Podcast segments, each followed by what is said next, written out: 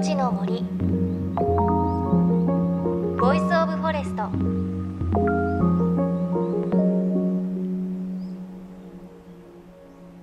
おはようございます。高橋真理恵です。さあ3連休ですね。23日月曜日は秋分の日です。昼と夜の長さがほぼ同じになりこの日を境に夜が長くなっていきます。まさに秋の夜長ということですね。秋の夜長私は朝早い番組担当しているので夜早く寝てしまうんですがそれでも夕方外に出たりすると空気が少しひんやりして心地いいですよね。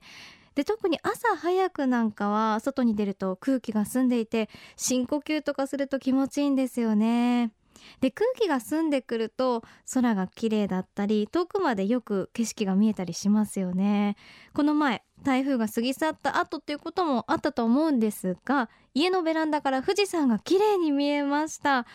あの頂上付近に積もっている雪なんかはまだ見えなかったんですけれど例年だともうそろそろ初冠雪ということでまあ季節もこうやって一気に移り変わっていくんでしょうね。秋を感じるとすぐに冬になってあっという間に寒くなってしまうなっていう感じがいつもしています。さあ JFN38 曲を結んでお送りします。命の森 Voice of Forest。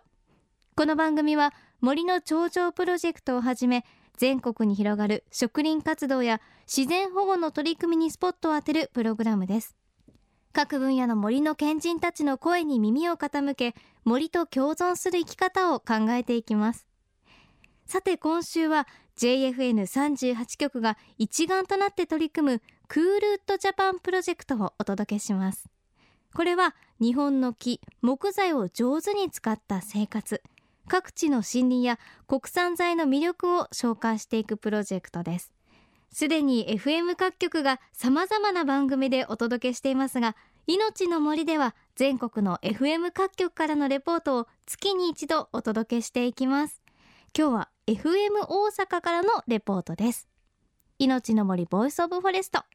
今日も最後までお付き合いください。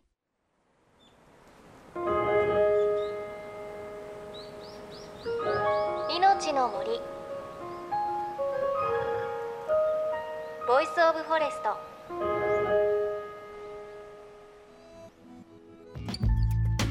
命の森 Voice of Forest。今朝は月に一度 FM 各局から日本の木を使った生活や森や国産材の魅力を紹介するプロジェクト Cool Wood Japan Project supported by 木材利用ポイント事務局をお届けします。この番組命の森では日本の豊かな森で育った木を木材として利用することの意味や実際の例をいろいろと紹介してきていますがまずは改めて日本の森が今どういう状態にあるのかをおさらいしたいと思います。林野庁林政部長の末松博之さんのお話です。日本の森は国土の3分の2が森林。先進国なのに森が多いとそういう国であるというのは皆様がご存知の通りでございます。ただ今は森林は豊かでそれだけでいいと単純に言えるかというとそうではない面がございます。日本のかなりの山は一度人が手を入れた森であります。一度人間と付き合いを始めた森は途中で付き合いを絶ってしまう。やめてしまうと人間にも悪さを起こしますし森自体が不健康になり動物たちにも悪いということになるわけで。ですから、えー、きちんとした森のサイクル循環をですねしていくのが大切でありそのためにはある時期きちんと間伐をすると。間伐した木をきちんと使っていくとそういう時代になっているということであります。かつて日本では戦後復興のため木材需要が伸び森林伐採が問題になった時期がありました。でも長い期間を経て森が育った今は森の木を使う時期でそれによってより健康な森が育っていくということなんですね。さあということで実際の取り組みを FM 各局からのレポートでご紹介しましょう。今回は FM 大阪若宮定子のウェルカムから。パーソナリティの若宮さんが取材したのは大阪府和泉市泉山脈のふもとにある父鬼という森に囲まれた町。こちらで代々製材業を営む松葉膳製材所です。クールウッドジャパンプロジェクト大阪泉市にこんなところがあるんですね。それではご紹介いたしましょう。松葉膳製材所の社長でいらっしゃいます。松葉久義さんです。おはようございます。はい、おはようございます。えーよろしくお願いします、はい、ようこそいらっしゃいました。初めてあのこの父鬼というところに来たんですけども父母の父と鬼ごっこの鬼と書いて父鬼です、これここ大阪なんですか？えー、そうです。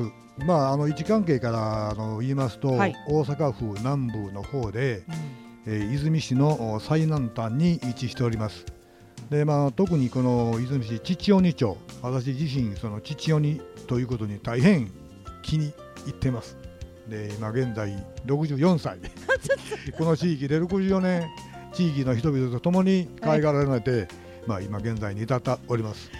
豊かな山と森に囲まれてますよね、大阪にこんな山があるんかと、うん。まあ、よく、あのーお聞きするんですけども、うん。まあ、実際、まあ、大都心から、まあ、1時間足らずの範囲で、うん。あのー森林資源が、ね、どっさりある地域なんです。はい、あのええ。先ほどもね私のお持ちである森を見せていただいたんですけどはい、大阪で林業ってね私ピンとこなかったんです正直なところ、はい、はい。歴史っていうのは長いんですかね？ええあのーもともとこの地域はあのー林業が古くから、まあ、盛んなあの地域でえ特に、まあ、あの針葉樹杉ヒノキこの高級材がはい、古来からずっと今も続いてると。えヒノキと？ね、ヒノキと杉杉ええ。なんかそういうイメージがなかったというか初めて知りましたね。ああそうですが、まあはい。あのー木っていうのは、まああのー、大体1台ではあのおそらくお生育せんのでうん。先代から受け継がれながら、うん。まあ、一応造林業に、まあ、携わると、あ自社林ええええというそうです、ことでええそんな状況でございます。大体一本の,、まあ、あのヒノキでも杉でも、えーちゃんと生産になるっていうのは歴史があるわけですが何十年ぐらいかかるんですか、まあ、あの一番早いとこで、まあ、人工林としてう植えられたから約60年ぐらい。ということで、まあ、この地域、今、あの終戦後約60年ということで、その当時に植えた材が一斉にどっと大きくなってると。宝の山ですあね。のあり余るほど、素晴らええしい。森林資源が豊かな地域でございます。でもね、そのね、ズバリあの国産材のというか、えーこの泉山脈のはい木材、他とはちょっと違うんだよという魅力っていうのはどういうところなんうんあのでしょうね。まあ、一般的にあの、まあ、杉ヒノキというと奈良県の吉野材が最も、まあ、メジャーとされていると思われる考えられてるんですけどもここ泉三県河内三県には立派な高級材がたくさんあります。まあ、大阪の山の位置関係から北西方向大阪が向いてとりあえずゆっくりじっくりとうん。木が生育してると。でまあ、年輪が綿密でうん。で、まあ、なおかつその堅牢色合いもええと、立派な高級材。他府県に負けじ劣らずより高級材があると。こういう地域でなんです、わあなんかすごくこう誇りに思いますよね。ええまああの先人たちのいろいろなそのあの涙ならぬ努力が今になって、ええどんどんどんどんそう受けです継がれるとね。あのー社長さんがおぎゃーと生まれた時に植えられた杉やヒノキがちょうど今やっとというねそんな木がたくさんあるわけですえね。えそうです、はい。はい、あのこれからはまあその生生木した材をうん使ってもらおう生また。利用してもらおうとあそういうことで、えーまあ、大阪産材を広く皆さんにえーごご理解周知して、えーまあ、いただきたいと、おこう常々思っております。ーねその木を使っていくことでまた山を守っていくということなんですね。はい、そうです。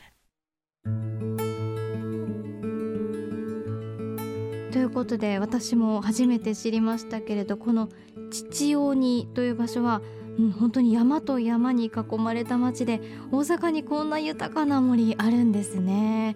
この松葉膳製材所は現在代表の久吉さんとご長男おいごさんの3人で営まれていて創業は昭和10年です。代々森とともに暮らしているんですね。また松葉膳製材所の自社林から切り出した木材は京都大宮御所の屋根の改築や同じ京都月読神社など由緒正しい神社などの建築にも利用されています。それだけ質の良い木材ということですね。さあそして私たちが国産の木材を利用するための新しい事業も始まっています。それが木材利用ポイント事業です。杉やヒノキやカラマツなど地域の木材を使って家を建てたりリフォームをしたりそうした木材の家具を購入するとポイントがもらえます。そのポイントに応じて地域の美味しい作物海の幸商品券などに交換できるというものです。地域の木材を利用することによって森の整備や保全につなげたり林業だけではなく農業や漁業の振興にも貢献していこうという目的で行われています。詳しくは木材利用ポイントで一度検索してみてください。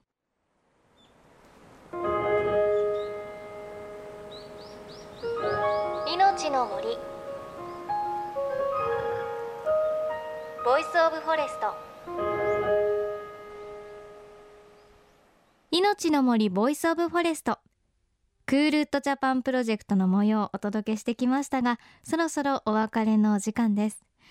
さあ今日ご紹介した大阪にある父鬼という森に囲まれた町、うん、大阪にね豊かな森があるのすごく驚きだったんですがここの松葉膳製材所の代表久吉さんがおっしゃっていましたが木は一代では生育しない先代から育てている自社林だっていうことねおっしゃっていました。で今はその先代から久吉さんが引き継いでご長男も一緒にやってるということで、ね、本当に言葉通り森は一代では育てられなくて育てるのは森だけじゃなくて人も一緒に育てて木も育っていくということなんですね。すごく考えさせられました。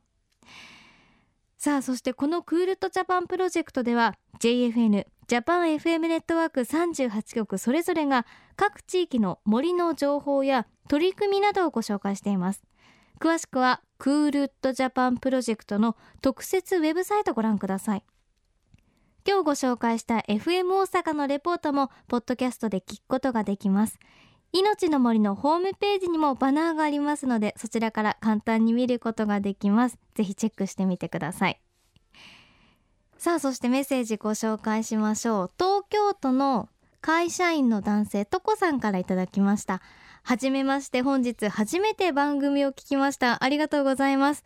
神奈川県の丹沢に登られると聞いてメッセージしたいと思いました。丹沢は地盤が弱く歩くのが一苦労かもしれませんが富士山が近く天気がいいと絶景が見られます。私も山の会で仲間といろいろなところに行っています。